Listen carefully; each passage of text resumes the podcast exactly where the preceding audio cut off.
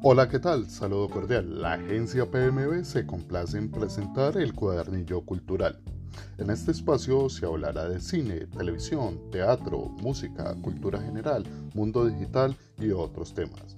Bienvenidos todos a escuchar, opinar e interactuar.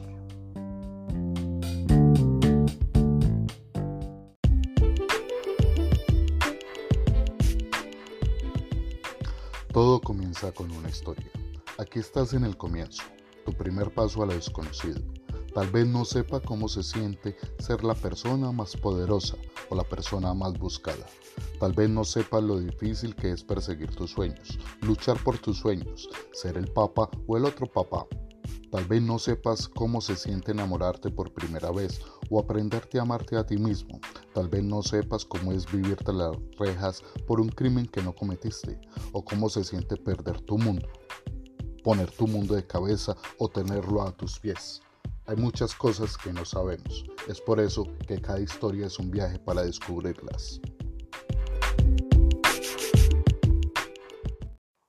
Bolívar soy yo. Un actor que interpretó a Simón Bolívar en varias series comienza a ser tratado como el mítico libertador y se mete en muchos líos, ya que cree que es el líder revolucionario. Rosario Tijeras, 2005.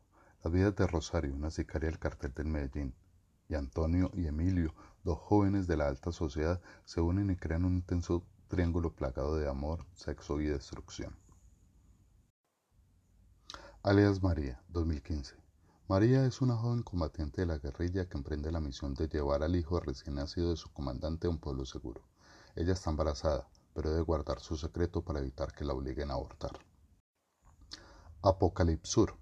Historia de un grupo de jóvenes que viajan en una camioneta durante los años 90 en Medellín, cuando esta ciudad era azotada por las mafias del narcotráfico. Película de 2005. Somos Calentura, 2018. Un grupo de jóvenes de Buenaventura, una región que durante décadas ha sido estigmatizada por la violencia, busca sobrevivir a esta realidad y triunfar en el baile. El páramo. Un equipo de soldados llega a la base al pie de una montaña y descubre que algo siniestro acecha en la niebla y las sombras. Al final del espectro. Al final del espectro cuenta la historia de Vega, una mujer que después de pasar por una experiencia traumática empieza a sufrir de miedo a los espacios abiertos, agorafobia.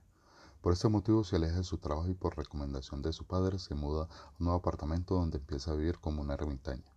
Este cambio radical de vida la hace ver cosas inexplicables y escuchar voces que la sumen en una situación desesperada. La sombra del caminante. 2004. Las vidas de dos hombres convergen en Bogotá. Uno de ellos carece de una pierna y el otro ayuda a personas por dinero. Sumas y restas. 2004. Un ingeniero colombiano se involucra en el narcotráfico con la idea de ganar dinero rápidamente, pero se convierte en la víctima de una trampa mortal.